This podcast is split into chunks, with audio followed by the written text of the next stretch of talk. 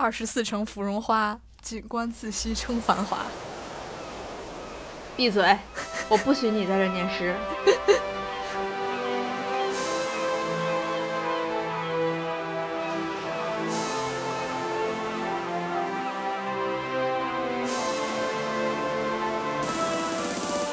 听众朋友们，大家好，欢迎来到迟更太久的吃掉系列。这期我们要跟大家介绍一位我们中国的导演。哎，这是不是我们第一次介绍中国导演呀？是吧？是。我们也不是故意要蹭热度，但是我们就是要给大家介绍一下贾樟柯导演。其实我们从八月底就开始看了，一直看到十月底。嗯，没错。要不然这样，我就不介绍科长，他是比如说他的成长经历、求学经历，然后拍片特色什么的。我觉得咱俩可以先词语接龙一下，就是每一个人说一个关于他或者他电影的关键词，你觉得如何？这样可以快速给大家几个抓手。好难啊，这个题。我先说第一个啊，好，来吧。山西汾阳，流行音乐。我们是不是应该说完这个词稍微解释一下？那可能之后就真的没有什么可说的了。啊那好吧。嗯，流行音乐，赵涛。纪录片。呃，社会现实。超现实。第六代。祖国的发展。祖国的发展 是什么东西啊？这不是祖国的发展吗？这就是祖国的发展呀。这跟现实不是一样吗？行吧，呃，我再说一个啊，世界大奖，那那当然还有国外资本了。嗯，禁片儿，嗯，那我只能说贾樟柯宇宙了。那我应该是没了，我也没了，因为是这样啊，我我觉得咱俩看完的一个感觉肯定都是感觉它整体的风格非常统一，比如说前半段、后半段。感觉都是一部片子，嗯嗯，可能是以世界为分界线吧，就是《家乡三部曲》加《小山回家》，他们是一个系列的，然后后面那些就都是一个系列的。嗯，它有一个套路，就是喜欢拍社会现象，然后会有山西人出现，整体节奏比较慢，非常喜欢用流行金曲，然后整体因为他是文学系出身，所以他整个文学性特别强。所以说，我们是要用这个就是关键词接龙来开头嘛，想给大家一个整体的印象。嗯，然后要不然咱就分块说吧，就先说前半段。好，那还介绍不介绍剧情了？介绍吧，得。先说一下《小山回家》吧。行，《小山回家》这应该是还是他在读大学的时候拍的作品，他只有五十八分钟。具体的情节就是，有一位在北京打工的青年，他叫做王小山。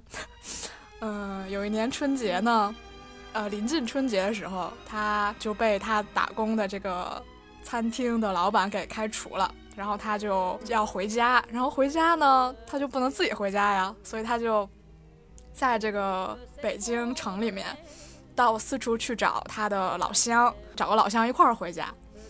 然后这其中就有很多的人物，比如说卖身女，有大学生，有什么卖票的，有什么工人，反正就是他找遍了他认识的所有老乡。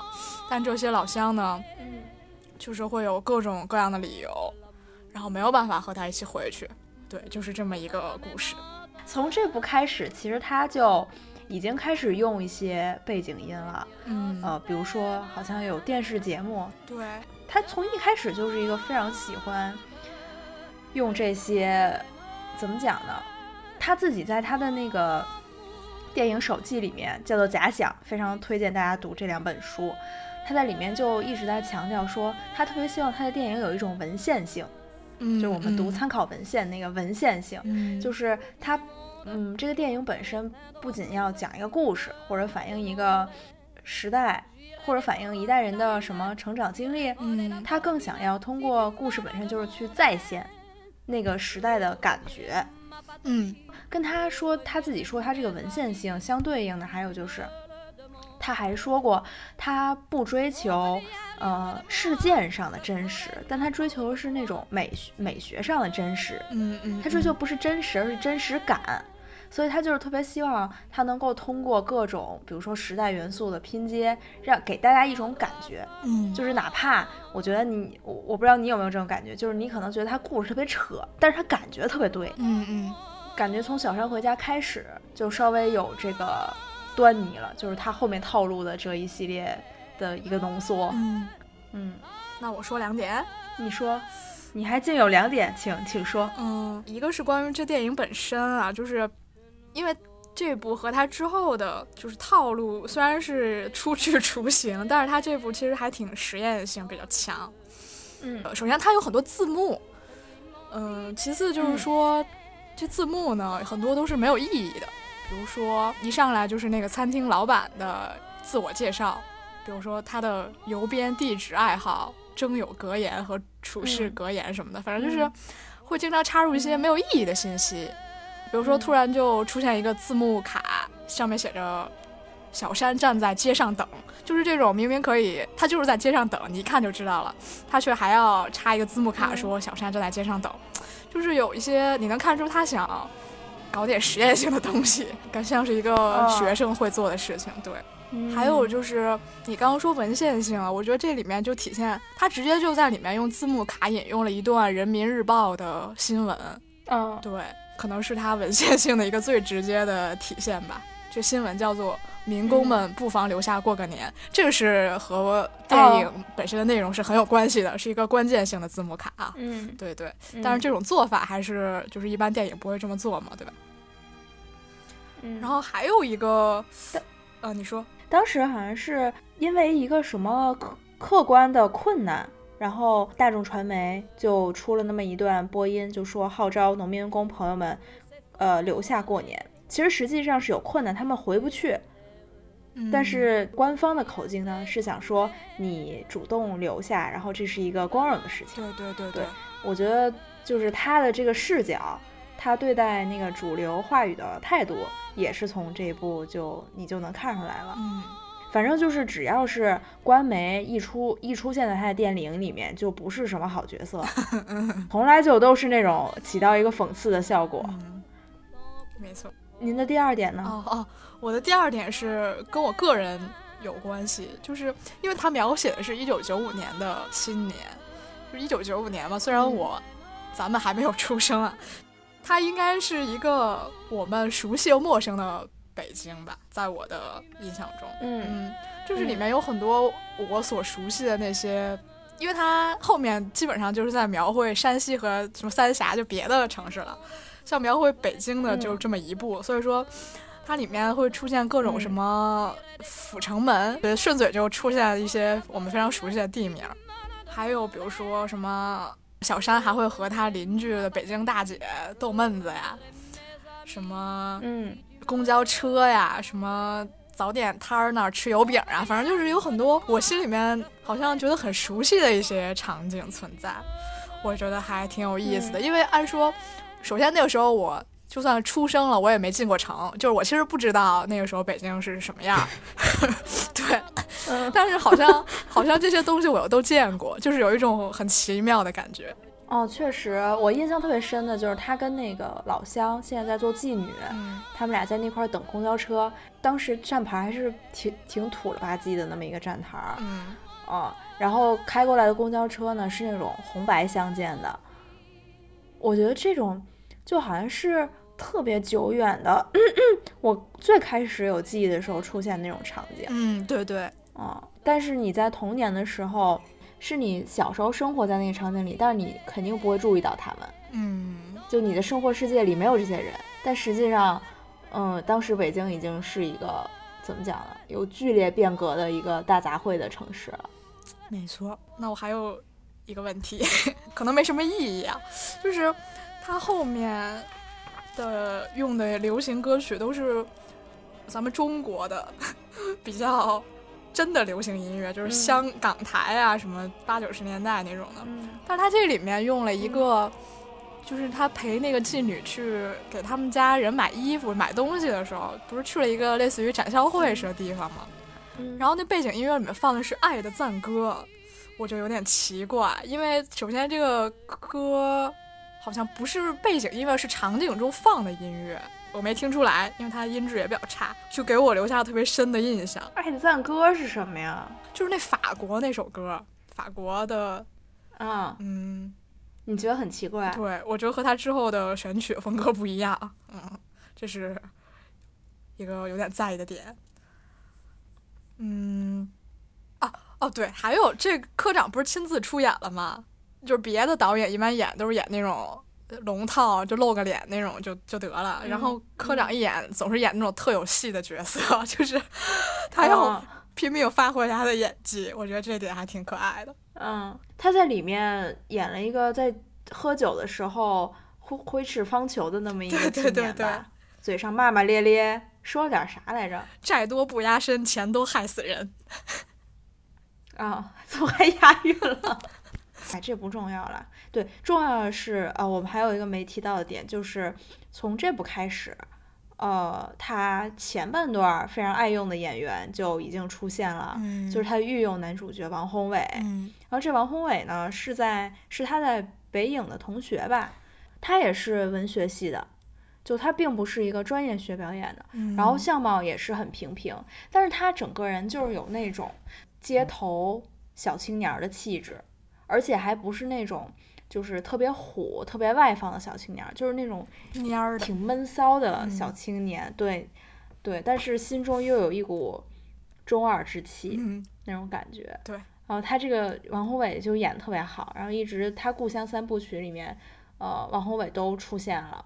然后我们要不然就讲小五吧。好，就小五其实是我的科科最佳哎，嗯，你的 QQ 最佳是哪一部？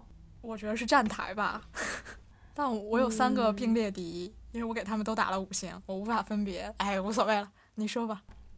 小五就是《家乡三部曲》的第一部嘛。嗯嗯，它讲的是大概九十年代中国经历一个巨大变化的时候，嗯，然后山西汾阳的一个小青年儿吧，他的故事。嗯呃，这小青年叫小五，这小五呢，他是一个小偷儿，嗯、但他用自己的话来说，他是一个手艺人，其实也没啥毛病。嗯对，然后剧情一开始呢，是他从他这个偷窃罪入狱之后出狱了，呃，出狱之后发现世界大变，他以前的好朋友，同时也是他的手艺人同行小勇，这小勇呢，已经摇身一变变成了一个嗯成功人士，并且还结婚了。而且呢，他昔日的这位好朋友小勇，他并没有给小五发他的结婚请帖，也不愿意跟他接触，想要跟他一刀两断。呃，在他这位昔日的嗯、手艺人朋友尽显风光的时候，小五呢还是灰头土脸的生活，他就每日游荡，去 KTV 有一个喜欢的陪唱小姐叫梅梅，嗯，他很喜欢梅梅，但是感觉梅梅梅梅有点看不上他，嗯，对，总之这个小五呢，就是一直在他这个嗯后监狱生活里面游游荡荡，游游荡荡，嗯，感情上呢也不顺利，家庭里面呢也有点不待见他，最后他就重新回到了老本行，就是又去偷了，嗯然后被抓起来了。嗯是这样一个故事。我给五星的原因是，我一看他那个画面，给我感觉特别惊艳，嗯因为，嗯，他拍山西汾阳嘛，这是一个山西的小县城。我的老家是在内蒙的一个小县城，嗯而且是在蒙蒙西，其实是非常靠近山西的。然后他整个他画面，我就觉得感觉太对了，嗯就是那样的。我现在回老家还是那样的，嗯就像科长他自己也说，就这种小县城，它几十年都不带变的。像我回老家，真的是从我大概五岁回去，跟我现在回去都是一毛一样，而且都跟呃科长这个小五里面他拍那个黄了吧唧、土了吧唧的那个画面一毛一样，就是他有一种特别奇怪的感觉，就是明明路都不是马路，还是土路，可是上面呢就已经开上车了。嗯，而且那些小青年儿吧，呃，身上穿着西装，但是一般这西装吧都会比他整个人都大整整一号。那就妥了呗。然后他嗯会在那个里面穿那红毛衣，我不记得小五穿没穿红毛衣了但是我爸，我爸他们就是会在里面穿红毛衣，就是整个那个县城有一种，呃，半拉跟不上趟的感觉。嗯，好像外面在发生一些现代的变化，但是里面有一种想跟上，但是但是就有点跟不上，就那种感觉，还是特别土，就好像跟外面隔了一层布似的。对，同样就是有那种外界变化的反应，还有就是那些流行歌曲嘛，嗯，就里面出现了特别多，比如说港台的流行歌曲，他们讲的都是那些，比如说香港很 fancy 的那种警匪故事，就是这些小青年，你能看得出来，他们也对这个特别向往。而且小五跟小勇之间那个兄弟情，我觉得他俩也有点模仿，就是港匪片里面那种兄弟情。他们俩还在呃街头刻字，就说什么就是兄弟情谊啊那种感觉。嗯嗯，对，反正就是整个电影给我感觉特别特别对，而且它这个剧情吧也比较具体，结构也很完整。哦，我就觉得是一部。我能欣赏和理解基础上，给我很大情感冲击的一个片子，所以我就给他五星。嗯，您呢？那我仍有两三点想说。好的。嗯，一个就是跟你特别像，因为我还是觉得他是挺对的，因为他给我一种怎么说呢，也是回到童年，就是因为我是郊区的人，我小时候那个家乡其实和就是小县城也也差不多，对。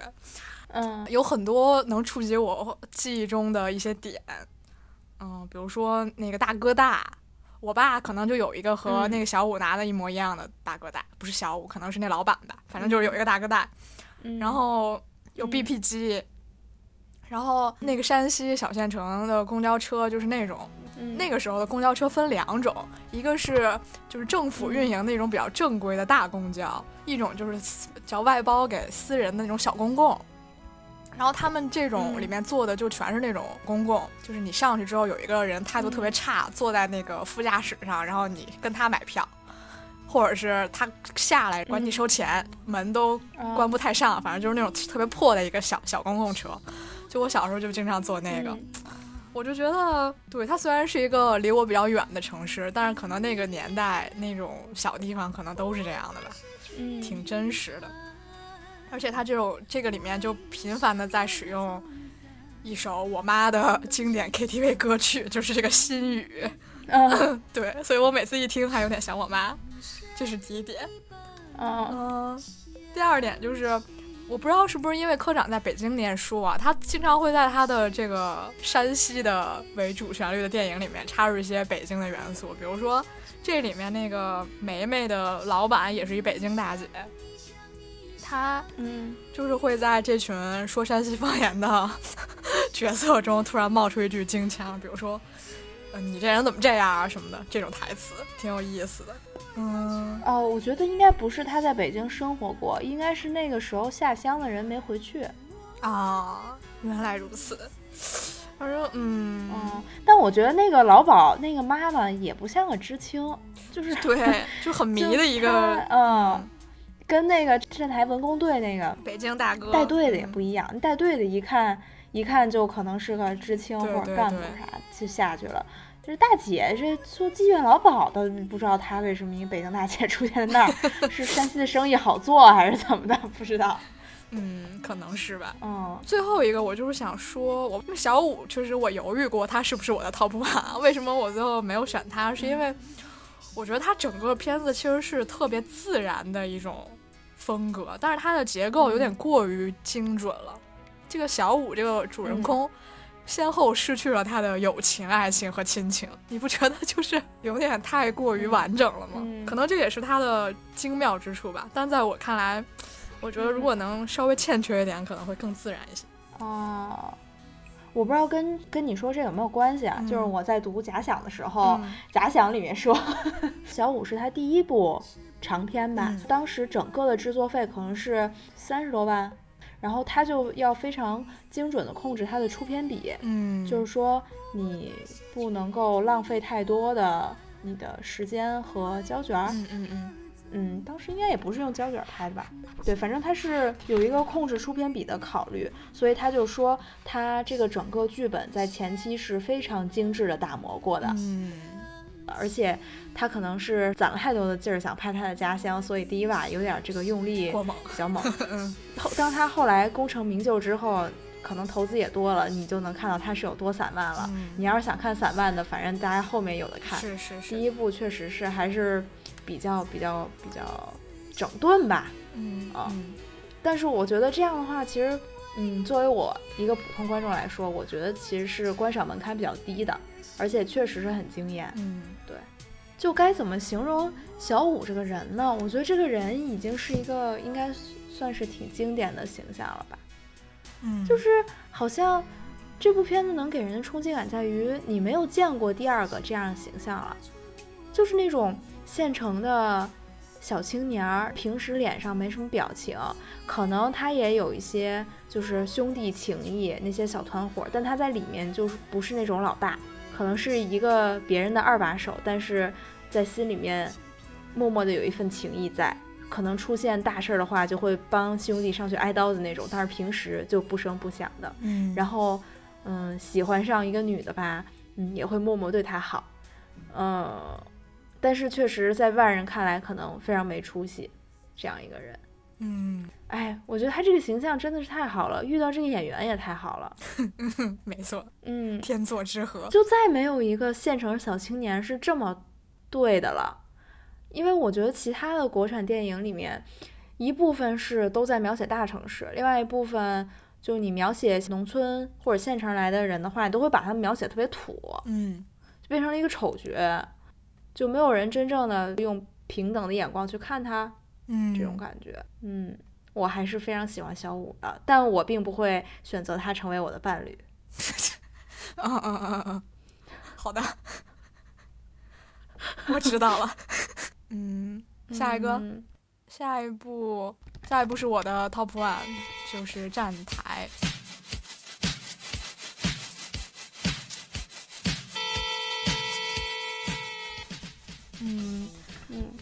情我就大概的说一下吧，因为它这时长有一百五十四分钟，可能比较那啥。它这个描写的是我们刚刚说的这些时代的上一个时代，就是八十到九十年代，将近就这十年的故事吧。然后它讲的是，嗯，文化大革命之后。在山西汾阳有一个文工团，他们这里面的四个青梅竹马吧，从小一起长大的这四位朋友之间的一些故事，然后在这十年中被这时代的浪潮所冲击，然后他们呃有的人就怎么怎么样了，有人就怎么怎么样了，然后最后这个文工团也散了。然后有的人就不得不放弃这个追求艺术的梦想，是吧？有的人就还继续留在这个改造后的叫深圳霹雳歌舞团里面，就继续，呃，所谓的追求他的艺术，但其实他们做的已经完全不是那回事儿了。反正就是，嗯，在这十年之间的这四个人的因为时代的变迁而发生的种种变化，就是这么一个故事。没错。对，说说吧，你为什么给他五星？是你的 top one？嗯，因为我觉得这部是他就是所有的作品里面的一个里程碑式的一部作品。嗯，就是它这里面包含了几乎所有它的要素，甚至有些啰嗦的多，而且又啰嗦的完整。比如说，嗯，时代的变迁也好，比如说，啊，它这里面用了大量的。新闻广播，比如说什么评书、什么歌曲，里面还有外国电影口号，还有各种歌曲，就是用的非常之多。我就觉得是它整体风格的一个非常完整的一个体现。而且，嗯，我就觉得虽然我没有经历过那个时代哈，就和之前嗯能给我一些回忆的点这种完全不一样，但是。我能感觉到他是抓住了时代的精髓的，嗯，比如说，他经常会用一些很反讽的一些手段吧，比如说那新闻里面说什么改革春风吹满地啊什么的，但是他描写的这群年轻人的生活其实是非常窒息的，他们不得不困在一个小小的地方里面，然后没有办法，呃，怎么说呢？就是他们想象中的美好世界只存在于广播、新闻、电视里面。现在可能也是吧。那人的心态就是那样的，我觉得是非常真实、非常精准的。嗯嗯，还有我最喜欢的一点就是，就是跟小五完全相反了。因为它这个就是故事里面虽然时长很长，但是因为它描绘的时间跨度也长，所以它里面有很多的省略和留白。比如说，这个人他上一秒还在那里跳舞，然后下一秒他就出现在了另一个地方。这其中他经过了怎样的转变，是需要你稍微去推测一下和想象一下的。我觉得这一点，嗯，就是让我觉得比较舒适，也不说舒适吧，就是我很喜欢他这个做法。你说的是结尾那个娟儿，他有很多这种。就是你没有办法只靠你在片中获得这些信息就能完整的组织这个故事，它是有一些跳动的，而且因为是这样的手法，会使得这部电影后劲儿非常大。嗯，它其实所有的就是那种留白都会让它的后劲儿非常大。没错，就是你会觉得这一辈子就这样过去了。嗯，而且你刚才说，嗯，外面明明是改革春风一片向好，然后，呃，但是其实上这这部分小青年他们生活特别压抑，就是我也有一个感触，就是它站台里面实际上有非常多明亮和欢乐的场景，但你丝毫并不太觉得明亮和欢乐，就你知道这些明亮和欢乐都是假的，因为他们从来就出不去那个站台，嗯嗯，就比如说他们在里面跳那个。啊，什么跳那个西班牙舞，斗牛舞，然后在屋子里面，一群人在那窑窑洞里面，也不是窑洞吧，反正就那土屋子里面那儿蹦迪，啊，一群人在轨道上跑，然后看火车，还有包括那个特别经典的场景嘛，就在晚上的山里面，他们燃那个篝火，那篝火也是山很暗，然后显得篝火特别亮，但是反正你就觉得好像这帮人的。青春就这么消耗掉了，然后就跟就整个家乡三部曲一直给我一个非常一致的感觉，就是，嗯，这个中部的小县城就是一直有一种跟不上趟的感觉，嗯，然后在这跟不上趟的里面，就好多人的青春就过去了，嗯，就是透着这么一种可惜的感觉，嗯，我觉得还挺可惜的，就是，嗯，因为咱们艺术院线比较落后。或者说贾导电影被禁，就是明明这部电影是献给他的父辈的，以以及我觉得可能咱们的父辈看站台和小五都会特别有感触，可惜这些人他们是看不到这这几部片子的，就是我觉得他应该是最想对话的观众看不到，我就觉得很可惜，而且确实如果说真的拉着我爸我妈去看这些，我觉得他们未必也能看进去，嗯，是哈。嗯，是现在也就是在电影节放一放，而去看电影节的也基本上就是还是咱们这代人，所以说，嗯，对啊，对啊，那咱们快点吧，别逍遥吧。行，我没关系啊，我可以晚点睡。那下一部是《家乡三三部曲》最后一部，啊，这部的话，就是由于我俩没没没整好，然后 就导致我看了一个。英语字幕加法国配音的版本，法语配音的版本，而这法语配音就水到什么程度呢？它只有两个人在那儿配音，就是一个男的，一个女的，就导致如果画面里面出现了两个男的或者两个女的，你将会分不清楚他们谁说的是啥。嗯，反正我看完之后，我就记得是好像也是两个压抑小青年。然后最后想要去抢银行，结果一秒钟就被人给掐灭了。那你说说吧，你要不要再扩充一下故事？嗯，对，那我说一下他们俩为什么闷闷不乐吧。具体，嗯，就是一个叫彬彬，一个叫小季。这个彬彬呢，他是要想去参军，结果还被查出病来了，还就就参不了。然后他还喜欢一个他女朋友要去北京念书，他就觉得这个女朋友以后发展特别好，他就跟不上趟儿，又是一个跟不上趟儿的故事，所以他就嗯管小五，就是小五的那个小五，他也出现在了这部电影里，嗯。借钱买了个手机给他女朋友，然后就跟他分手了，所以他就闷闷不乐。然后呢，就小季是因为他喜欢一个呃姑娘，这个姑娘就是跟着人家卖酒的去给人家宣传跳舞的这么一个姑娘，是涛姐演的，叫巧巧。然后她喜欢这巧巧，但是巧巧有一个嗯男朋友，这男朋友还是就比较有势力，比较是那种混黑道似的那种感觉的，但所以她也就没办法，然后所以她也就很闷闷不乐。就是这两个闷闷不乐的一对兄弟的故事。嗯，那我先说一下我的感想吧。好的。嗯，我有两个感想，一个是，我有一种特奇妙的感觉，就是这个任逍遥描绘的这群人明明是站台的下一辈人，但是我反而更能理解。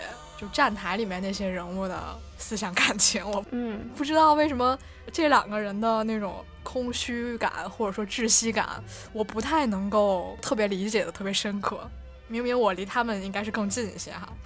我感觉哈，我有一个大胆的解释，就是我感觉这两个人的烦恼性别感比较强。嗯，他不像是站台那个，他可能是嗯，比如说年代事件给他们带来的影响。这两个人吧，就是男的会有的烦恼啊啊，嗯嗯嗯嗯，很有道理，比较私人的是吧？也不是私人吧，就是有一种被阉割的雄性的感觉。嗯，就比如说他没有办法参军是吗？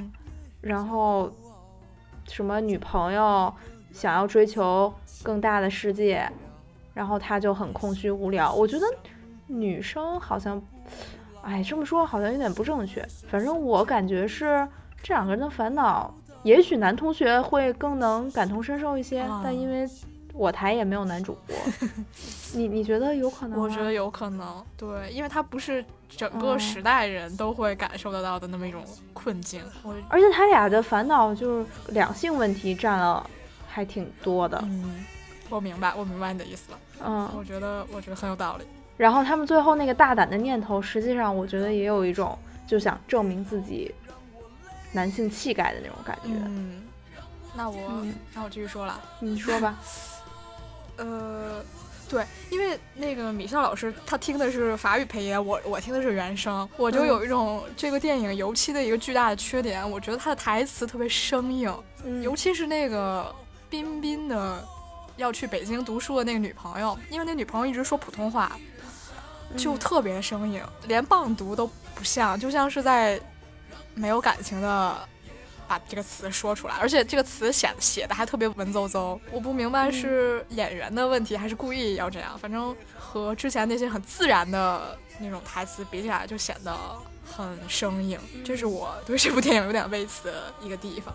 呃，我说完了。对，确实，我觉得这个在他家乡三部曲里面算是。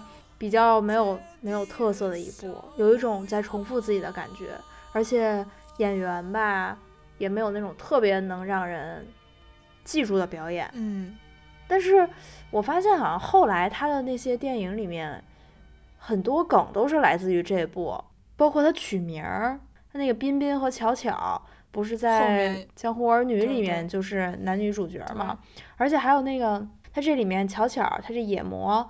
她和她那大哥男朋友不是有一段戏是在车上？对对对，就和《天注定》也特别像。对，就是赵涛有一个人设，就是他想跑，然后最后把他摁回去，然后他再想跑，再摁回去，然后以上过程重复一百次。对对。嗯，之后《天注定》就是对方扇他巴掌，他抬起头来看他，嗯，就是以上过程重复一百次。对。嗯，就一种暴力或者不满在积攒的感觉。好多梗是来自这部哈。嗯。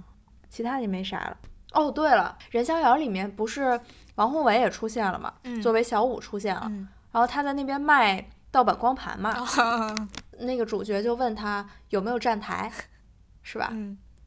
这个就是牵扯到他科长本人的一个经历，这还牵扯到他为什么叫科长。嗯，因为他那个站台什么的一直在被禁嘛。但有一次在一个音像店里面，那个音像店老板就给他一张盗版的 电影，就说那个这是贾科长的站台，其实就是他可能。贾樟柯他就没念对，或者就是盗版界传闻他就叫贾科长，所以他就是应该是从这开始还是叫科长。而且，嗯，他知道自己的电影就通过盗版进入了中国市场，也是，嗯，心里悲喜交加吧。嗯，就是一方面是有人在看，一方面就是大家看都是盗版，这样他就不知道将来自己到底有多久才能就上映啊什么的。嗯，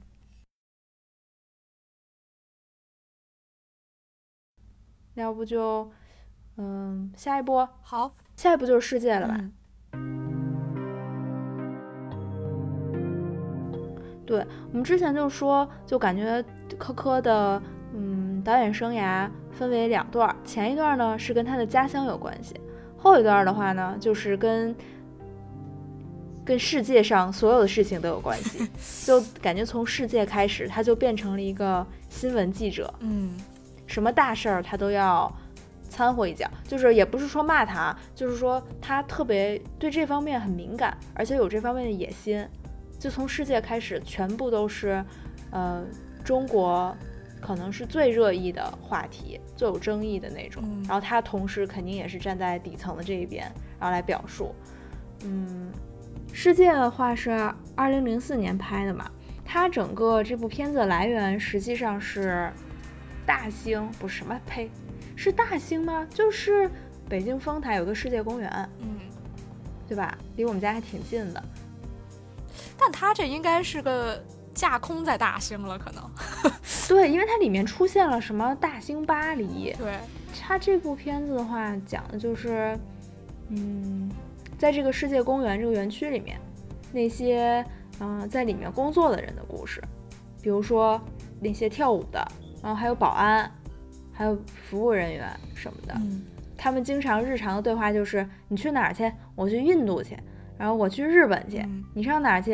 什么我去法国去？但实际上他们都是去的呃那个世界公园园区里面各个景点儿。嗯但是很讽刺的一点就是，这些世界公园里面工作的员工，他们是根本就没有护照的。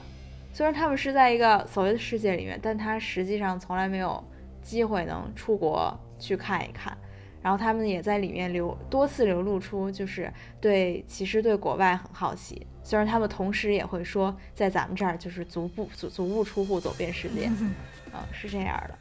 然后我觉得其实具具体的剧情没什么可讲的，因为它就是一个非常普通的男女纠缠的故事。然后因为这个纠缠没纠缠好，反正最后大家也是丧失了生命吧。嗯，但我觉得科长，嗯，他我也不好说他意在讲述什么，但是感觉整部片子重点其实是想揭示这个奇观，就是一个全球化的假象，嗯而不是真的，比如说小年轻人谈个恋爱什么的。他只是觉得可能很讽刺吧，因为二零零一年开始，就北京申奥成功了之后，明显有一股咱们要国际化、世界化的这么一股劲儿，嗯在北京的建设里面嘛。那世界公园肯定就是这个世国际化、世界化一部分。呃，类似的事情还有，比如说北京的胡同各种拆迁，也是很密集的发生在大概零五到零七年，就是零八年之前那几年。呃，然后比如说保安，他们都要会说英语，呃，基本上街道上的服务人员都要会说那么一两句英语，片儿警啊什么的。对对对，然后这部分内容，对，有一本书叫那个《再见老北京》，它的作者是，就是我不知道大家知不知道何伟老师，就写江城的那个甲骨甲骨文啊什么的，当时也是呃来北京做志愿教师的，跟他同一同期来做志愿教师的一个人，叫我搜一下啊，嘿，黑 什么黑？啊，叫迈克尔迈尔，哦，嗯叫《再会老北京》，然后他讲的就是胡同拆迁，然后以及北京呃国际化的这么一段故事。嗯嗯，记得之前陈凯歌拍那《百花深处》是不是也是大概这个时候？嗯，零二年，嗯反正就是二十一世纪的第一个十年，嗯，大概北京就是有一个这样一个变化。对，然后你有啥感感觉吗？嗯哦，对，同时还有一个特别重要的时代象征，就是这个片子里面大量的使用了 Flash。啊，对对我首先很喜欢这部片子，是在于我特别喜欢世界公园这个意象，就是世界公园这东西可能就是这个微缩景观哈，好像嗯别的国家反正没有这种把整个世界都做成一个公园的这种地方吧，我觉得好像没听说过似的，嗯不知道是不是我国我国特有的。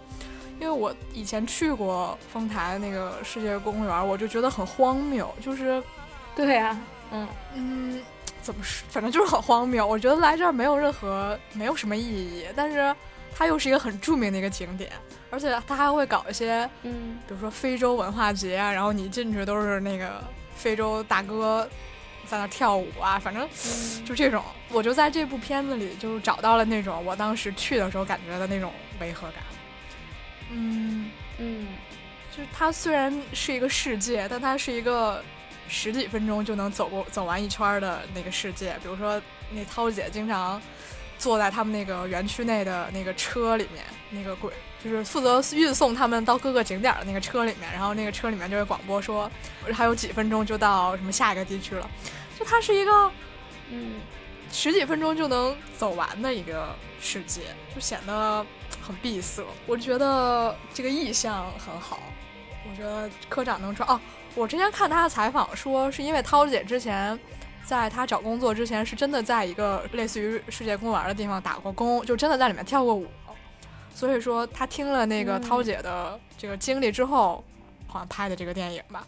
我觉得科长是眼光非常独到的，我很喜欢他抓的这个、嗯这个点。嗯，还有一个就是说，嗯，你之前说他就世界之后就开始关心各种世界大事哈，我觉得还有一个就是他分界线的理由是，从这部开始你就明显觉得他有钱了，就是他的啊对，音乐也好，镜头也好，包括刚刚说的 Flash 也好，就是有一种高级感。嗯比如说他这个片名的这个出这个 title 的时候，都和以前不一样，嗯就显得各种高级，没有那种家乡三部曲的时候那种灰头土脸的感觉了。呃，虽然看到这儿的时候会觉得有点违和感，因为和之前不一样，但是你在往后面看的时候，就会发现它其实是一个很好的一个过渡。嗯，所以我还挺喜欢这部的。虽然它里面会出现各种复杂的人物和各种细节，让我这个有点脸盲的人嗯可能有点抓不太住哈，但是整体观感我觉得是非常好的。嗯，我说完了。对你刚刚说，就是你觉得你特别喜欢这个意象，因为觉得它很荒谬，而科长特别精准的抓住了这份荒谬感。嗯虽然我觉得他往里面填的瓤儿可能就是一般吧，你不能说这个故事有多好多好，但是我觉得他真眼光就是很精准，你他就是占了这个坑了，别人就没占上，他就很好的把这个这个，比如说我们都觉得北京在往国际化方面发展这份荒谬感。他就给捕捉出来了，我觉得特别特别好。但是咱们从那个荒谬感说开去啊，嗯，其实你说在一个园区里面看这些景点儿没有意义，但实际上，我们真的去了巴黎，不也是去看一个塔吗？嗯嗯然后我们去哪里看一个景物，我们也就是去看那个景点，而且它很有可能，它不一定也是真的，它有可能也是修复的。嗯就是这个世界公园，也就是一个仿制品的仿制品。我就想起科长也是在访谈里面说吧，他就觉得他以前是一直生活在汾阳，但是后来当他去了北京，再从北京做了大导演，去了各个国家之后，他就觉得北京其实就是另外一个汾阳，巴黎可能就是另外一个北京。嗯嗯，言下之意就是，其实城市和城市之间也没有那么大的不一样，因为人的烦恼都是相似的。嗯嗯，嗯，我想说啥呀？咋的了？这是说不出来了还？嗯嗯，它这里面感觉对打工仔的描述又多了一些，比如说，嗯，虽然他之前也很常描述打工仔，但是，呃，这里面的打工仔，哎，我该怎么说呢？比如说他们会说一些话，就是，嗯、互相第一次见面的时候会问对方你来北京几年了，嗯嗯嗯就感觉这个话是一个很真实的话。嗯嗯然后以及他们在出租屋里面，就是涛姐和那个泰生，他俩忆苦思甜，就说刚来北京的时候，我自己怎么怎么着，遇到了什么大虫子，然后我就在睡袋里面过了一夜。嗯啊，嗯，然后还有那个就死去的那个二姑娘，然后他死的时候就只留下了不知道欠谁多少多少钱多少多少钱，嗯就又很残酷。嗯，嗯我这这这部其实是挺散的了，有点让你不知道该着重说说啥，嗯但是又很好看。我觉得就只能归结于科长眼光毒辣吧。嗯，我说完了，要不下一步你继续？好，下一步就是可能是科长最他声名鹊起的一部第一部作品吧，就是这《三峡好人》。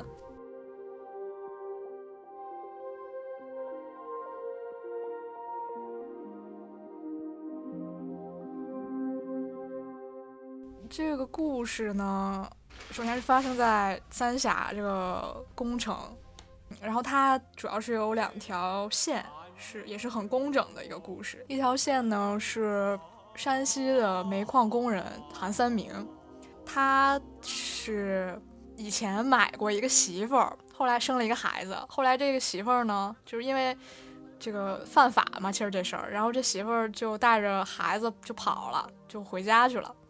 然后他是来这三峡呢找他的这个以前的媳妇儿，想看看孩子。另一个一条线呢是涛姐演的，她是一个护士，嗯，她丈夫离开她的这个老家去外面闯荡，去外面做生意，然后就到了三峡之后呢，就跟她没有什么来往了，就在外面有反正有别人，有另一个家了。然后她就来这个三峡找这个丈夫，要跟他做个了断吧，反正就是这两条线，他们中间会有一些微妙的交叉。从山西来的一男一女到了这山三峡这个地方，然后一个找回了原来的妻子，一个和她原来的丈夫，呃，一刀两断了，就是这么一个对称的一个故事。嗯嗯，那我就接着说了啊。我首先喜欢他，是因为他对称和工整的比较恰到好处。嗯，嗯而且他的这个故事分为四个章节，分别是烟酒茶糖，这个设计我也挺喜欢的。嗯，而且这糖还是大白兔那个糖，还有些可爱。然后哎，这是一个广告植入吗？不知道哎，应该不是吧？要是的话，也太可爱了吧！是，这个就是它整体，嗯、一个巨大的和以前不一样的，在于它的一些超现实的东西用的元素用的非常多，比如说里面会出现一些，嗯、火箭呀、飞碟呀，是飞碟？反正就是现实生活中可能并不是真正存在在那儿的东西，然后他就会把它加入到他的这个电影里面。我觉得这是一个很，虽然是他之后一直会做的事情了，但是可能是从《三峡好人》开始就是变得多了起来。还有就是一些细节方面的东西了，我特别喜欢这个里面细节就非常多，比如说它这里面用的歌曲就是《老鼠爱大米》和《两只蝴蝶》，而且是。嗯，嗯一个小男孩分别在这两条线的故事线中唱出来的，唱了很长一段，嗯 我就很喜欢，和之前他用的那种时代性的背景音乐是不一样的。嗯，虽然这个也是确实是这个时候的两首代表曲目哈。然后还有一个就是这部片子里面以及后面都会出现的一个梗，就是会有那种特别土的人，一般都是光着上身儿，在一个台上唱流行歌曲，嗯可能他唱的还带口音那种，对对对但是底下的人都听得津津有味。嗯这里面是一个老头儿在那唱《酒干倘卖无》嘛，嗯，然后后面也老有这种老有这种事儿发生。对对。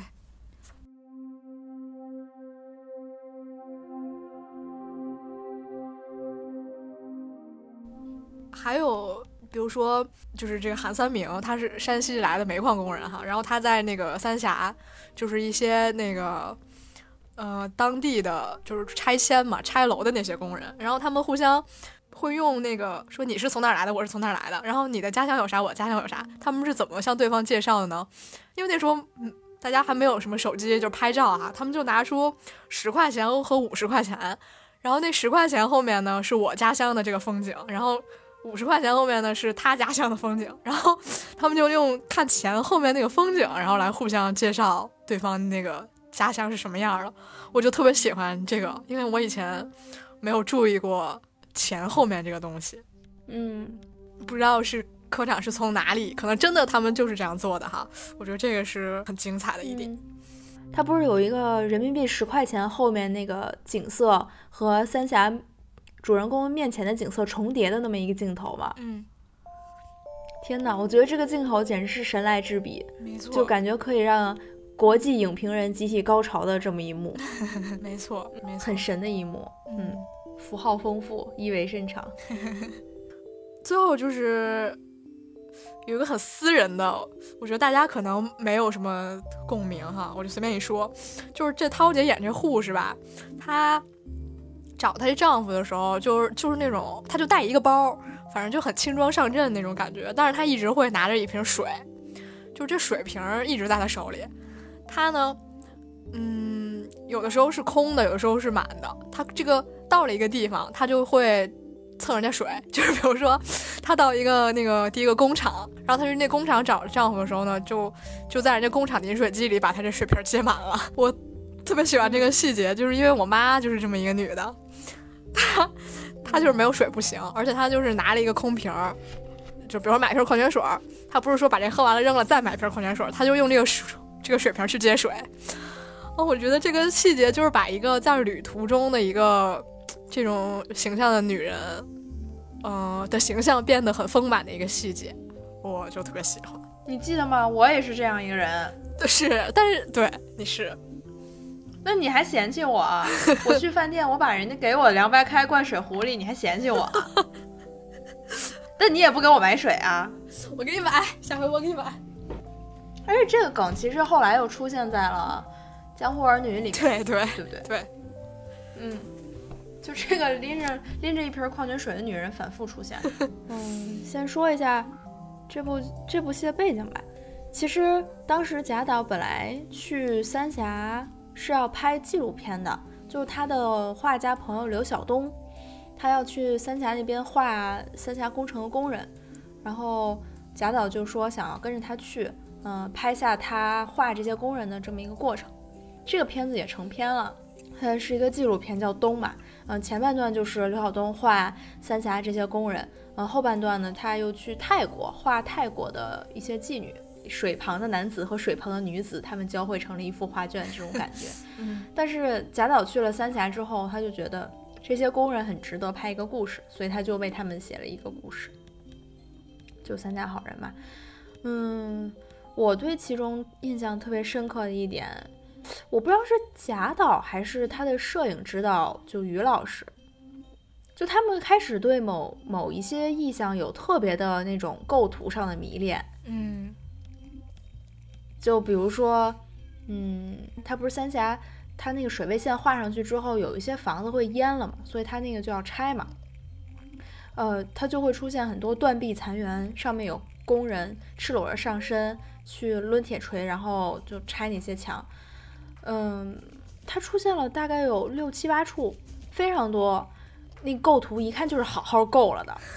它用一种非常对称的角度。然后让那个工人前后不等的排列在呃这个断壁残垣里面，有的地方有一片残破的墙，然后旁边是水，就是分分钟就能给你截出一个剧照或者海报来，呃这种感觉。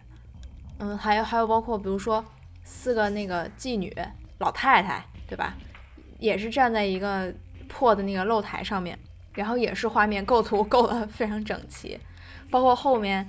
韩三明跟他失而复得的老婆，他俩在那儿护卫大白兔奶糖，那个构图也是一个很很奇幻的构图，就感觉比较明显的就是《世界》和《三峡好人》这两部片子里面，他的奇观的镜头特别多。嗯，贾导在这两部里面就好像都想表示出一种他觉得现实中的荒谬感，对对对，然后这个荒谬感呢，一个是通过景色上的荒谬来表达，比如说一个园区里面，这儿是巴黎，那儿就是东京了。然后在三峡这边，就是这边还是破的楼，那边就是水了，就是有这种反差对比。而另外一个就是你刚刚也提到那个超现实的意象，我还挺喜欢的。就比如说赵涛，他就看见 UFO 了，然后后面还有那个走钢索的人，嗯嗯，是吧？对，你其实当时你一看，遗憾，嗯，怎么会出现这个东西？对。但你会尝试解读一下它吗？不会。我觉得大家可以自己解读一下。嗯，我们比较懒，我们就不解读了。嗯，你你还有吗？我没有什么了。嗯，那我再补充一个事儿吧。好，这部片子当时上映的时候是，这是零几年？啊零六年。当时咱还小吧？嗯。但是你对一个事儿肯定有印象，就是当年《满城尽带黄金甲》上了。嗯嗯。这个是大家都特别有印象的，一个是周杰伦在那儿狂唱《菊花台》，然后另外一个就是那个地铁上的广告啊，包括央视啊电视上各种放广告，就是巩俐那大胸。对。我第一次见到就是那个裹胸是那样的，就像两一个两个馒头一样，我不知道该怎么说。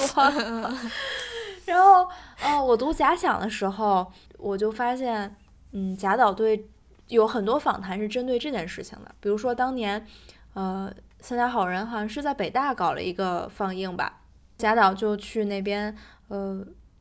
给来观影的人讲话，就说我就想看看，在这个大家都关心黄金的年代里面，还有谁会关心好人啊？然后他还在一篇访谈里面，就是讲了一下，嗯，电影市场的问题，就是说，呃，商业大片没关系，投资大片都无所谓，但是你不能说，嗯，国家用所有的宣传的力量去扶持大片儿。嗯，就是你明明应该让所有的呃，不管是艺术影片也好，商业影片也好，你去自由的竞争，嗯，你公平的排片，而不是说一方面院线他就假定不会有人来看你的片儿，所以就给你排的巨少。另另外一方面是电视台呀，你一看就是官方在帮着宣那些大片儿，他就觉得这个是特别不公平的。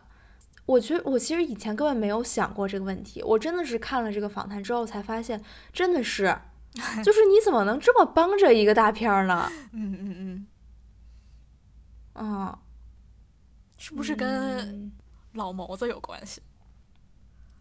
我不知道。跟嗯，他也经常炮轰第五代导演。嗯，是他该做的，是非常敢说的一位。这就是他这代人应该做的事情嘛，对吧？嗯。嗯，嗯那下一步吧。好，下一步是《二十四城记》。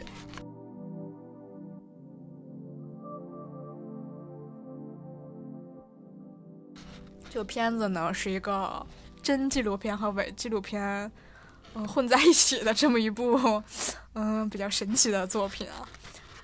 这个《二十四城》呢，是一个房地产开发项目，讲的主要主体是一个成都的。国有企业是一个军工厂，最开始，然后呢，它因为这个时代的各种变迁，哈，就是发生了各种变化，嗯，也是有三个年代，呃，五十年代、七十年代和这个片子当时的二零零八年，嗯，他在这个片子里面就对生活在、工作在这个厂子里面的各种人物。这三代人，呃，进行了一个访谈，然后访谈里面就有真的是这个工人的人，也有有演员来扮演这个工人的人，嗯，就是这么一个，他有点奇怪的片子，我不知道该如何继续形容它了。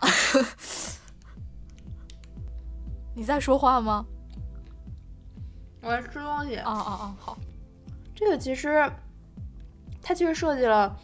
嗯，虽然说是很多代人，但是这不同代人他们的角色其实也都差别很大吧？对。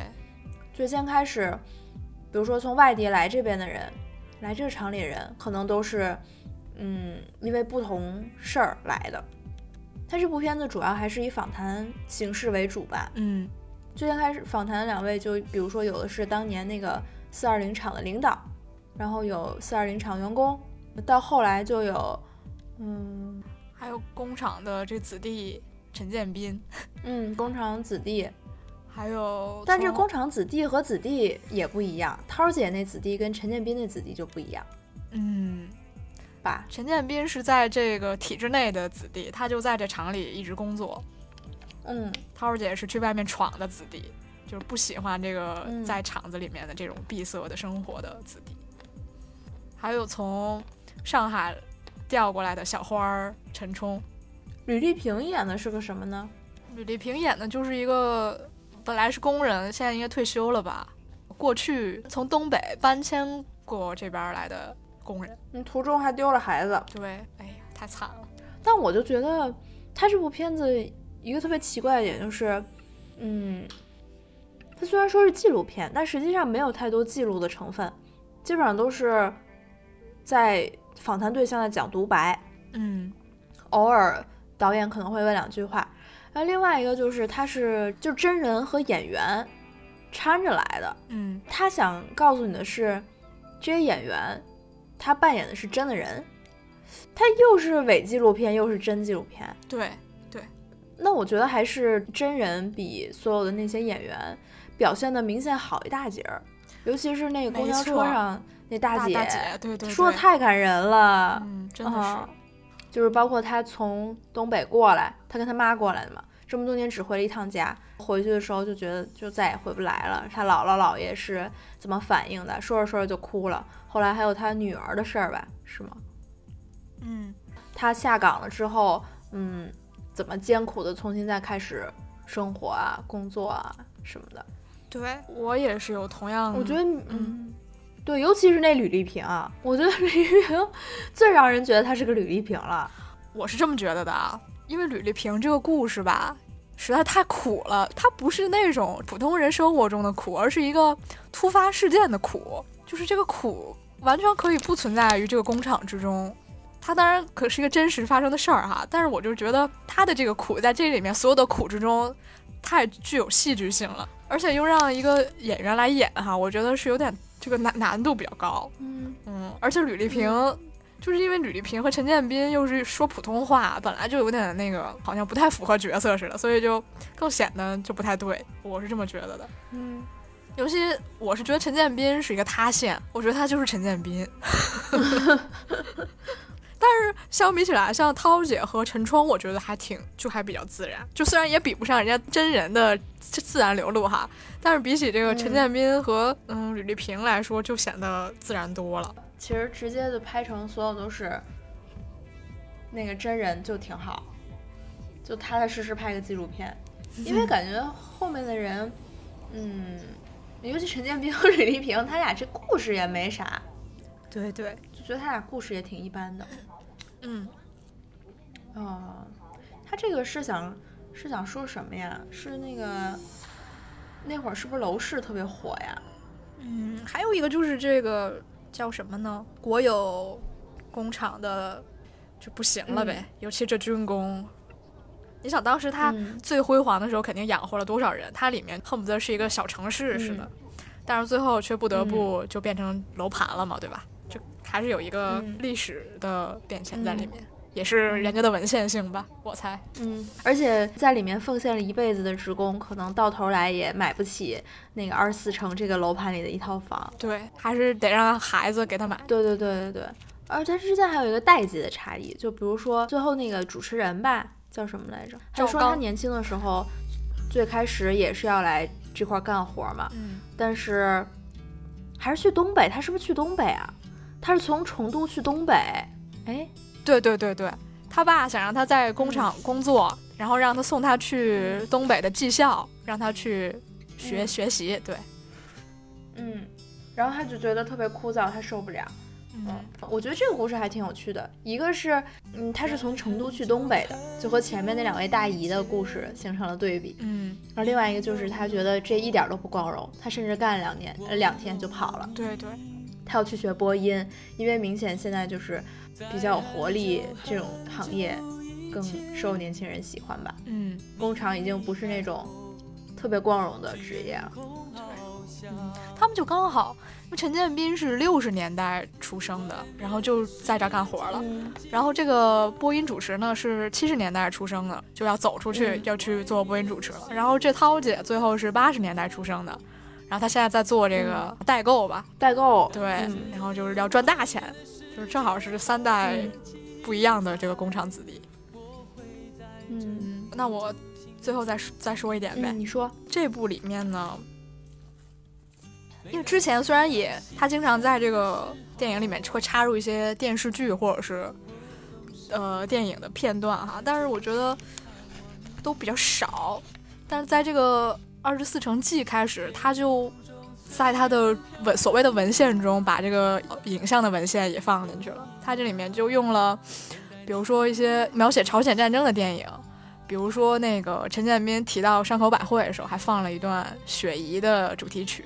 比方说那陈冲，他就是小花嘛，对吧？然后他演的也是小花，然后最后还看了电电影里面的小花。然后那个赵刚嘛，他是也是要走出这个场子嘛，然后放的歌就是齐秦的《外面的世界》。我就觉得嗯这个影像和歌曲的穿插和他之前的那种自然的感觉不一样，这是有些比较刻意了。就是他就是想把这些流行文化，把这些影像的所谓影像的资料放进他的这个影片里面，我觉得还挺好的，我挺喜欢他这个做法。好的呀，嗯，嗯，你觉得刻意也好，自然也好，就是它有点像幕间的东西，比如说我从这个人到下一个人中间放一个什么呢？就放一个他这个时代的流行的东西，然后到下一个年代，我觉得可能也有一点这个风格画句号的作用吧。我反正不是，是什么败笔吧，我觉得至少。是他这里面老在那儿插播诗词吗？还，嗯，插播了，因为这二十四城的来源就是这个古诗，嗯对，二十四城芙蓉花，景观自惜称繁华。就是又有点像 PPT，又有点像纪录片，还有点因为它这东西就是做的就很刻意，就是一个很结构的东西，所以嗯，嗯，但你要说它是实验性的，那也不是不可以。也没啥实验性吧，我觉得 还还挺难说的好，赶紧吧，啊。还有啥好？好好没了没了，下一个，下一个真的该你了。山河故人，然后江湖儿女，天注定，哎，天天注定，我。靠，怎么还有三个呀？别着急，别着急，张惠子，要不咱们结束吧？我困了。你怎么回事儿？你 是不是你说想今天结束的？啊，是天注定，你你你，哎，我都行啊。天注定呗，啊，行，你说。天注定啊，嗯它就是一个新闻再拍合集。嗯嗯，但是这些新闻呢，它有一个共同的主题，就是特别骇人听闻的暴力事件，嗯，就是让你觉得一棍子被打懵的那种。看你一看这种新闻，你就觉得我靠，世界上怎么会有这种人？他为什么要这么杀人？这种新闻，比比如说当年那个呃流窜各地的那个杀手叫周克华，嗯这个就是王宝强在里面演的那个，他就是觉得生活好没有意思，枪真好玩啊，他就到处去呃杀人去，然后骑着个摩托车到处流动。嗯这还挺逗的，因为以前王宝强在银幕上的形象基本上都是一个傻子，但是 呃，就科长就把他塑造成一个冷面杀手，而且我觉得就宝强那个感觉也很对，像科长对这个也有一些解读，就是说，嗯，他觉得王宝强当年一个少林寺学武功的来北京讨生活，然后一直做到影帝，跟他在片子里面觉得平时的生活很没有意思，然后带着一把枪，全国各地骑着摩托跑，做一个杀手，其实没有本质的区别，只是他们在不同的节点走向了不同的路而已。嗯，呃，这是第二篇嘛，呃，第一个小片段是，呃，江姜武，武演的，嗯，他叫什么？郝大海。哎，大海，姜武那个片段讲的是一个呃关于贫富差距的问题。他们在谈话里面得知，比如说村长跟他们村儿有一个手有一投资商，是投资商吗？煤老板，嗯他们俩就勾结嘛。这个人是开跑车，那个人已经成了富翁了，但是大家日子过得还苦苦哈哈的。然后别人都说就算了算了，就这样吧。姜武就说不行，我要告他们去。但是大家呢都特别看不起姜武，就说就算了吧，你这么怂啊什么的。嗯殊不知姜武这口气上来，他谁说的不行，他就打死谁。嗯 最后就将他们通通都打死。嗯，第三个片段是涛姐嘛，她是一个男一个大款的小三儿，然后那个大款就老跟她说，跟我回广州吧。也没什么大款，嗯就是一个中嗯中中中等吧。嗯，然后但是涛姐呢，她对这大款的 老骚人大款，张嘉译，涛姐对她这个男的，对对张嘉译的态度就是觉得他很软蛋，就说你要不就跟你老婆离，跟我过，你要嗯不就咱俩就算了，嗯你不要跟我这儿不清不楚的。对，然后他那次去送张嘉译回广州，那张嘉译随身带了一个水果刀，就被人火车站拦下了嘛，然后涛姐就带走了。他本来是要跟这个人走的，但是他就借这个带走水果刀的机会，他就把这水果刀带走，他也没跟那个张嘉译走。嗯，后来，呃，这个涛姐是在一个洗浴城、娱乐城做前台的嘛，嗯，她其实是不陪客人的。对，但是有一次她在那边自己洗衣服的时候，有两个人敲她的门，然后就说能不能点她的单，让她陪他们。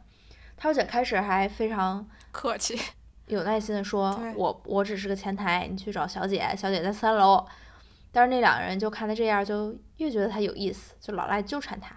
其中一个就是就是王宏伟，嗯，他以一个土豪的形象又进来了，然后看涛姐这么不屈不挠，就一直要把他打服，老扇他巴掌，说你服不服？我有钱，我还包不了你，让你什么假清高，你就是个妓女。然后就涛姐，然后一怒之下把水果刀一一拔，就把他的胸膛割破，就是这样一个故事。然后她的发型特别像一个女侠，据说当年拍的时候就是对标《侠女》里面那徐峰，《侠女》咱还看过对吧？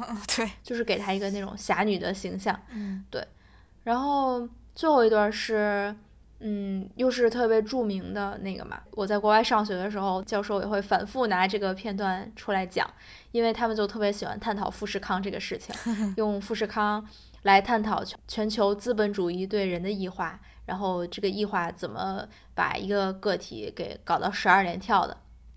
对，然后科长肯定是也是，他很明显就是讲的富士康嘛，就是一个工人在流水线上工作，然后有一天他的同事吧受伤了，不能干了，所以他老替他顶班儿，然后他就觉得特别亏，他就跑了，嗯，跑去东莞的一个酒店吧，也是这服务业去做保安，呃，和里面的一个老乡在里面就提供，嗯，情趣服务的女孩子，他俩有点看上眼儿了。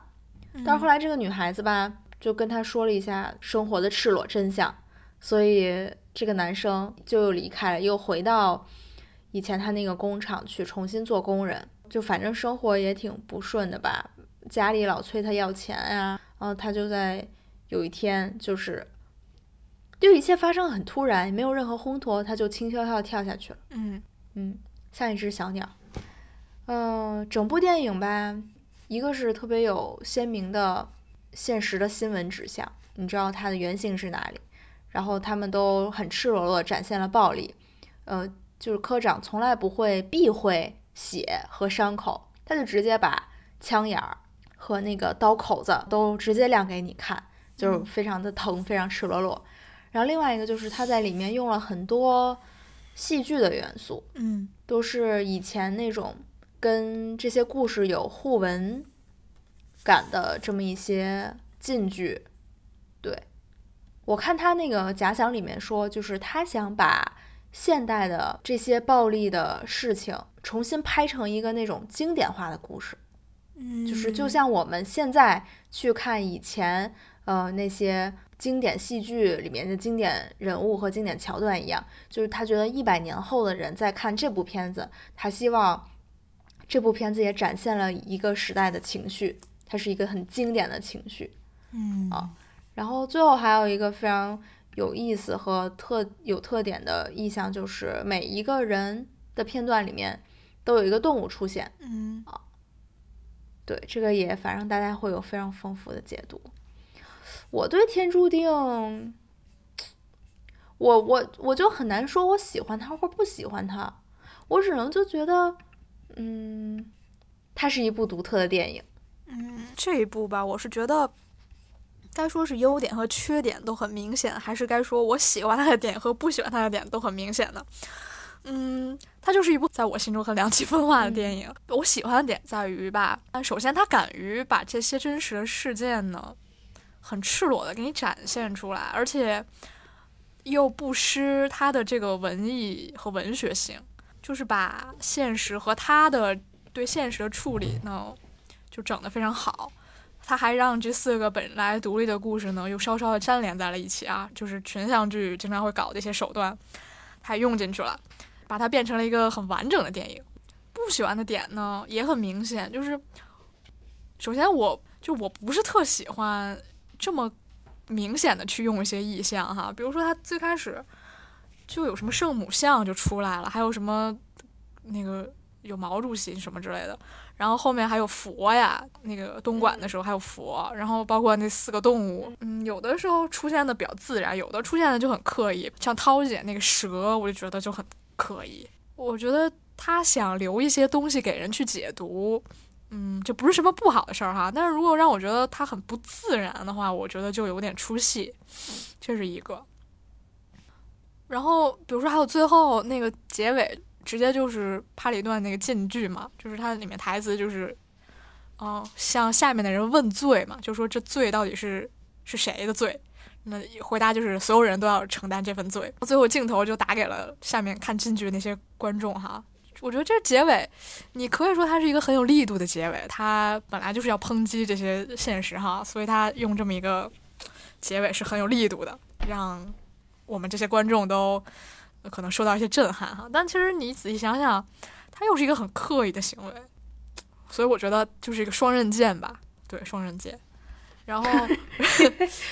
对你太喜欢说“双刃剑”这个词了，这是我第一次说吧？我没有，没有你说过，说过，你以前说过，而且我指出了，而且你在说，这是一个很精准的词。嗯，反正就是，嗯，你也可以说它这个好，你也可以说它不好，嗯，是，反正就是两面性。嗯，然后最后就是，那涛姐杀人的时候，你刚才说叫拍成侠女哈，我是真觉得她那个简直就是卧虎藏龙，就歘的一下。就不像是第一次杀人，就好像之前已经做过无数单了的那种女杀手似的，我觉得还挺有意思的。嗯因为你想，一个女的哈，她第一次，而且要杀两个男的，那应该是一个很很难堪的一个场景哈。但是这个就拍成了一个非常就是很爽，一下就把他给干掉了，我觉得还挺有意思的，跟我想象的不太一样。嗯，我觉得你刚说的涛姐杀人这个，其实。是他电影里面很喜欢用的那种超现实感，嗯，嗯，确实是他这个是最超现实的，反而是姜武那个，我其实很喜欢姜武那个片段，嗯，那种一步一步的拱火，拱的特别到位，有层次感，对对，就是我特别理解他的每一枪，我觉得他真的该开了，啊，对，而且感觉可能。用刀子杀人就是这样的吧，就 一击致命是吗？他因为他是刀子杀人，他自带一些武侠属性。你就是你看你用什么动作，如果你就 行了，这事儿就不用仔细探讨了吧？咱谁也没杀过人。那我们就再倒数第二步，《山河故人》。《山河故人》，您说吧。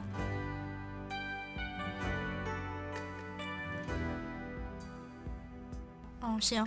嗯，山河故人这个呢，就和天注定的结构还有点对称，因为天注定是同一个时间发生的不同地点的四个故事，然后山河故人呢是三个不同的时间点发生的，嗯，有重叠人物的这么一个故事。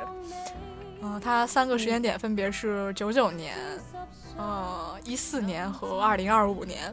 地点呢，遍布在山西汾阳，嗯，还有澳大利亚，这么主要是这么两个地方。第一个九九年的故事呢，主要是一个三角恋的故事。我们这涛姐，她有两个同学，一个叫晋升，一个叫梁子，都喜欢她。然后梁子呢，就是当地一个厂子的那个保安，然后他们俩呢就关系比较好。然后这晋升呢，就是一大款。加油站的老板比较有钱，还买车啥的。这加油站老板就想把这梁子的干活的这个的煤矿买下来，然后就逼他走，这样他就可以跟这涛在一起了。最后结果就是他成功了，然后这个梁子呢就不得不呃远走他乡，去别的地方去找活计干了，就是这么一个故事。嗯然后到了一四年呢，还是同样这三个人，嗯，梁子已经是在别的地方也是搞煤矿，但是他身体呢就搞垮了，然后他妻子呢就带着他回老家，回到汾阳。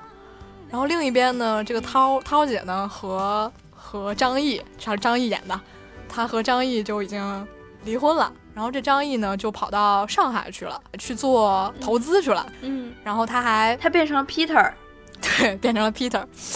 虽然也给他把这加油站留下来了，是吧？就是她也是一个还比较有有钱的一个女性了。然后呢，但是这个他俩的孩子是在张译那边，而且那边已经有了一个上海小妈。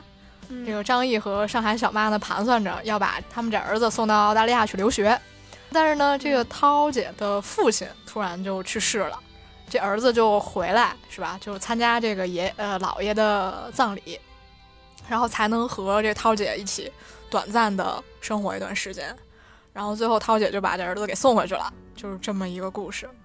到了二零二五年呢，就是这个涛姐和张译的儿子是由董子健扮演的，他就是在澳大利亚，嗯，和他爸呢关系也就不好，他爸嗯也是因为那个犯罪了嘛，是吧？就是逃到澳大利亚，他呢也是就是已经完全西化了，他甚至在一个中文学校，呃，和张艾嘉扮演的中文老师去学习中文。他反正也是没什么归属感吧，最后还和和那个中张艾嘉相爱了，然后想逃脱他爸的这个控制，想要自己出去闯，但是他爸就不同意，还拿枪威胁他。最后呢，嗯他也是和这个张艾嘉就是类似于私奔似的，然后最后也发现其实自己哪儿也去不了。嗯，就是这么一个三代人的爱恨情仇。我觉得这个其实是跟世界是一个很有趣的对照，嗯就是世界它描述是在世界公园里面，但是从来没有护照，也真的出不去国的人。然后这个它是其实真的描写了是你有流动的能力，而且真的流动出去的人，那他可能会受到什么情感的冲击。这这部其实是我唯一一部真的去电影院看了的，呃，科长电影。我是嗯跟你一起看的吗？不是，但我真的是买票看了的。嗯是一五年吧，二十岁，我当时看完就觉得，我觉得我特别接受不了董子健跟张艾嘉谈恋爱。我到今年重看，还多了一些感受，就是，嗯，我还挺喜欢《山河故人》的，而且嗯我觉得在这里面就明显感觉，呃，科长有一种老汉的那种气质出来了。嗯就是他变得有点柔软，嗯，尤其跟你你去对比《天注定》，就你会觉得它这里面，它可能是讲一个流动之后的乡愁的故事，嗯。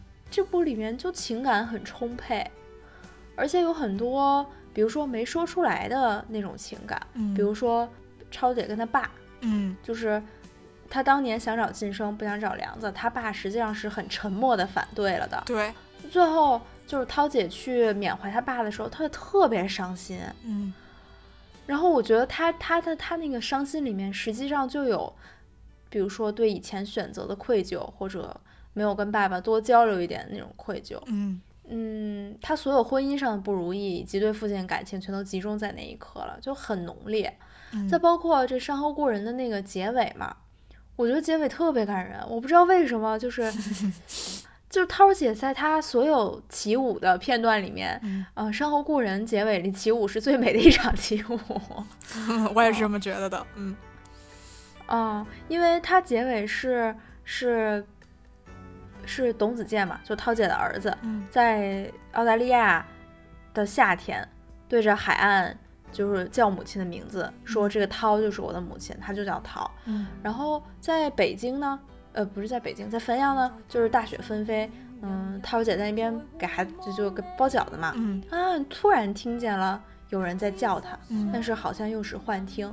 后来他就一个人来到了曾经他和他年轻的爱人看过烟火的海边，嗯，然后就是下着雪花嘛，就独自跳起了舞。然后这个时候，嗯想起了那个本片主题音乐《Go West》，哦，嗯但是他在这里面起舞又跟年轻时候那种感觉完全不一样，他的表情非常的安详，带着一丝微笑，仿佛年轻时的那些热血与热望全都过去了，就感觉这辈子过完到现在好像什么都没留下，但是也就过完了，他的心里还是很平静的这种感觉。嗯，然后这个 Go West 呢，去你如果理解成去西方的意思，就是感觉也还挺呼应的。嗯。嗯，哎，我真的很喜欢这个结尾。我也很喜欢。嗯，我觉得这是我虽然一直没有说过涛姐的表演怎么样哈，就是前面的那些影片，我觉得大家对她的表演应该是或多或少吧会有些微词。我觉得，但是到了这一部里面，就完全可以被她说服了，她是真的演得好。然后我想说的有。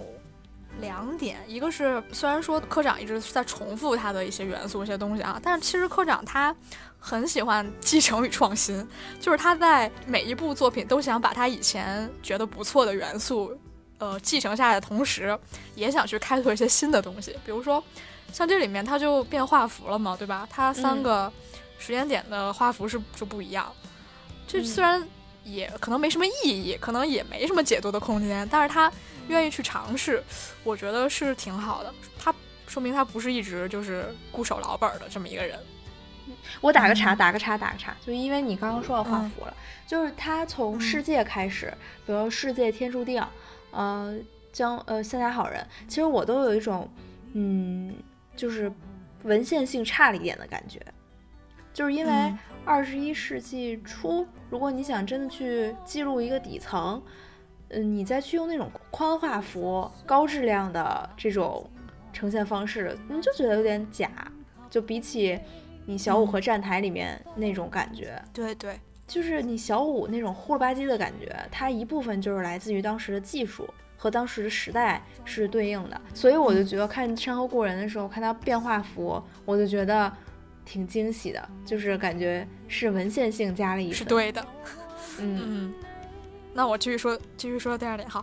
我的第二点就是，也是你刚刚说的，我觉得这里面的感情确实是非常的充沛，是他以前所没有的。比如说，它里面就会让人突然一下就哭出来，但是这突然一下哭出来呢，又是在他之前的感情积累到一定程度的情况之下，所以说就会特别让人觉得很感动。比如说，我就最喜欢的一场哭就是那个梁子的妻子。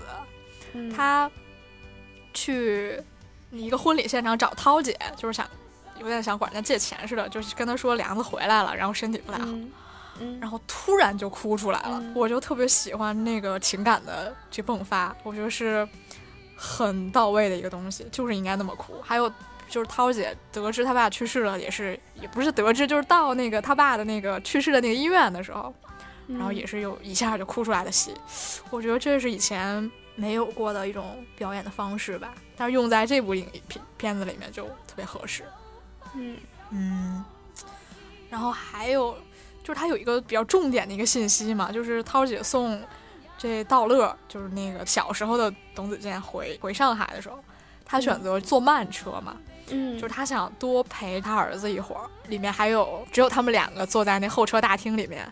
等车的一些镜头，然后他们俩还一起听那个也是本片的第二首主题曲叶倩文的《珍重》，然后我就觉得这这段路走的我就特别喜欢，它有一种嗯很徒劳，但是又很嗯温暖的一种感觉。包括最后到第三个故事里面，董子健其实是记住了这个《珍重》的嘛？是的，是的，就说明对，就说明涛姐所做的这一切其实是留在了孩子心里的。我就觉得很。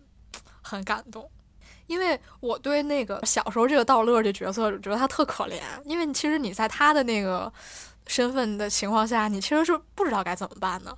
你从小就是和那个上海的小妈一起长大的呀，对吧？你就是吃不惯那北方的什么饺子之类的。但是你站在涛姐这个角度呢，她也没有错。其实她就是想让孩子站在她这边，所以我觉得这个纠扯让我觉得很就是有点心疼。我能。把自己带入到他们双方的那个角色之中，所以就对情感更加充沛了一些。我觉得本片还有个哭点，就是他那个艺名译的特别好。嗯，他山河故人嘛，是谁译的？译的这么好，他译成那个 Mountains may depart，就是那种嗯山无棱，天地合，才敢与君绝的感觉。没错，嗯是，即使是山分开了，我可能也记得你啊，这种感觉。嗯，哦，就是翻译的好好哦，没错，不愧是国际导演能找到的翻译啊。那必须的，人家可是中法日我觉得这部片子就是那种后劲儿特别大的，啊，对对，最后那跳舞就是一个，这不就后劲儿特别大。嗯，嗯，我也很喜。下一步吧，好吗？好的。该您了。但是董但是董子健跟张艾嘉在一起，我我还是不可，我倒还真没觉得，我不可。嗯，好好好，你不可，我我可。我我觉得张艾嘉演的是挺不错的，就是这段感情我也、嗯我我就是我理解，但我但我嗯我明白，你生理上有点那个是吧？对，嗯，也许他们不要处理成恋人的关系不好吗？就直男对男女之间的关系想象怎么那么有限呀？你就变成那种 心灵上的那种，亦师亦友、异对对对，恋人不行吗？非得打个炮吗？我不喜欢看他们俩在床上抱在一起。好好好，最后一个了吧？嗯妈呀，最后是什么来着？江。湖儿女，我觉得江湖儿女就算了吧，我不想说了。为啥？这就是一个科科宇宙的梗热梗全集呀、嗯，是的，而且我觉得也不咋好看。就，大家我看大家都在夸廖凡，嗯嗯，你看出来了吗？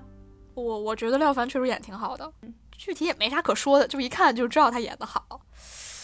我觉得是有一个这么回事儿，就是说，他之前一直说有这个贾樟柯宇宙，但是说这但真正的贾樟柯宇宙其实就是这部戏，就这部电影。嗯，嗯我有一个感觉哈，就是他，我刚才也说了，他就一直在在继承与创新之中不断前进，所以他会用的元素就越来越多，越来越多，越来越多，就是像一个一个点，然后就开始膨胀。到膨胀到这个《江湖儿女》的时候呢，他就真的是把之前所有的东西做了一个集大成，然后把它包成了一个所谓的贾樟柯宇宙，就形成了这个《江湖儿女》。所以我其实比起这部电影本身，我更想知道他下一步会怎么拍。嗯嗯，就是他要如何去打破这个他现在所形成的这么一个东西。具体这个电影本身还真没什么那么多可说的。嗯对，我因为它既不是一个什么社会现象的反应，又不是夹到本身个人经历的一个那啥，我就觉得整个故事特别空。但是这里面哦我觉得涛姐演的那个大女主哈，她出狱之后一路去找这个廖凡的时候，我觉得有种很爽的感觉，就是比以前她的那种嗯剧情有种更剧情片的感觉。嗯，嗯就包括她去骗人家，骗那个张译是吧？就是包括她怎么嗯从一个身无分文的，就钱身份证都被人偷了，一个挺惨的一个刚出狱一个女的，到最后还风生水起的，有种爽爽劲儿。啊，这个是挺好看的，嗯，而且还有你喜欢的矿泉水，对走，还有非常好听的《有多少爱可以重来》。对，从这里面说开去啊，我觉得就整个他科科所有的片子里面都有一个核心的线，就是嗯，他有一种主人公有一种背叛被背叛感，嗯有一种明明应该是这样的，可是为什么不是这样的这种感觉。他所有的故事和主人公里面，感觉都有带带一点这种意思。就不管是山西的那个小城儿，还是主人公，他们就都有一种跟不上趟儿的感觉，就是感觉，嗯，这个世界运运转规则跟我心中规则不一样。嗯，嗯，你刚才想说啥来着？我也没啥可说的，我就想说这《江湖儿女》里面还有冯小刚嘛，是吧？他就演一个医生，嗯他在人家粉粉，他在人家山西开一个医院，然后有时候也是啪啪往外蹦京腔儿，我也不明白为什么要让冯小刚去演，但是又回归了哈，他之前也确实经常让一些北京人出现在山西，所以我觉得。这可能也是一个元素吧，但我真的有点接受不了冯小刚突然出现，我不明白为什么要让他突然出现。对，嗯、是，的。而且我觉得对冯小刚的讨论突然出现在本片中也挺突兀的，都是我不知道该如何回应你。对对，嗯嗯，好，我基本上已经把我所有能说的都说出来了。我也差不多了。你觉得这一次看片旅程给你一种什么样的感觉呢？我就是我刚刚说的，我就很想看他下一部故事片，因为我看他下一部那什么海水变变蓝还是个纪录片嘛，对吧？嗯，是讲文人的，我有点想看他下一部故事片要怎样，要怎么去把江湖儿女的这个已经很完整的一个东西再打破，还挺期待的。我没想到会是看完之后会是这么一种期待的感情哈，我以为看完就觉得科长就这样了，但是没想到给我留的是一种对未来的展望。那那如果下一下一步他拍出了一个江湖儿女复制版怎么办呢？那我可能就有点颇有微词了。我希望，我希望他能打破他之前的这个宇宙。我希望这个宇宙能赶紧爆炸。好吧。然后我之前看一个，也是最近看资料吧，就说许知远对他的评价就是，你虽然说很多有很多人说他，呃，比如说，呃，揭露中国的丑恶面去博外国人喜欢，或者有人说他一直在重复自己，重复这些元素，但是。嗯，许知远就说：“你评价一个人的时候，不要看他做错了什么，你要看他做对了什么，你要看他就是做了什么新鲜的事情，是别人没有做到的。我觉得这个就是很恰当的形容科长，他就是他就是一个独一无二的一个科长，他做的事情是别人没有做过的，包括他使用 BGM 的方式，他打碟的方式，他作为一个 DJ，他树立的人物。”然后他的视角都是跟别人不一样。那我觉得，要不然我，你先来预告一下下期，然后我要念一段他的假想里的话，来作为整个节目的结尾吧。好，嗯，下一期呢，我们将因为，嗯，米老师会比较忙，所以我们想，呃，就不要再搞这种导演这种大片单了。我们想还是就看一部剧，然后选的就是，呃，《世纪末之诗》。嗯，是著名的这个日本编剧啊，也被很多人说现在是陷入瓶颈了的一个最高峰时期的作品吧，就是这个野岛伸司的这部剧。第一次我们搞这个吃掉的企划的时候，米老师就说：“你以后如果有什么一直想看没有看的剧，我们就留在这个系列里面看。”然后我当时提的就是这部剧，但是这部剧呢，因为一直资年代比较老了，资源也不太好。所以就一直搁置、搁置、搁置，直到最近呢，我发现就是出了一个比较高清的源，然后也有好心人做了很精准的字幕，所以我们就想在这个月把它看掉，然后到时候和大家分享一下这部关于这部神作的一些感想吧。嗯，好的。嗯，我正在激情挑选我应该念哪段，我甚至想要全全文念诵。就是我一直觉得吧。嗯，一个导演不应该出来说太多话，这样就会让他，让他的作品失去了很多就是能可以解读的维度，而且就，嗯，科长是一个特别好的表达者，他文笔也特别好，就是有的时候好到我就想让他闭嘴，就你别说了，就是就不可能有人说比你更好了，但是他，他反正他写了很多东西嘛，然后我挑了一段，我觉得可以念一念，然后就就很像他整个。嗯，创作生涯的一个总结。嗯嗯，他首先是讽刺了一下张艺谋和陈凯歌，然后呢，他是这样说的：说我们的文化中有这样一种对苦难的崇拜，而且似乎是获得话语权利的一种资本，因此有人便习惯性的要去占有苦难，将自己经历过的自认为风暴，而别人下一代经历过的又算什么呢？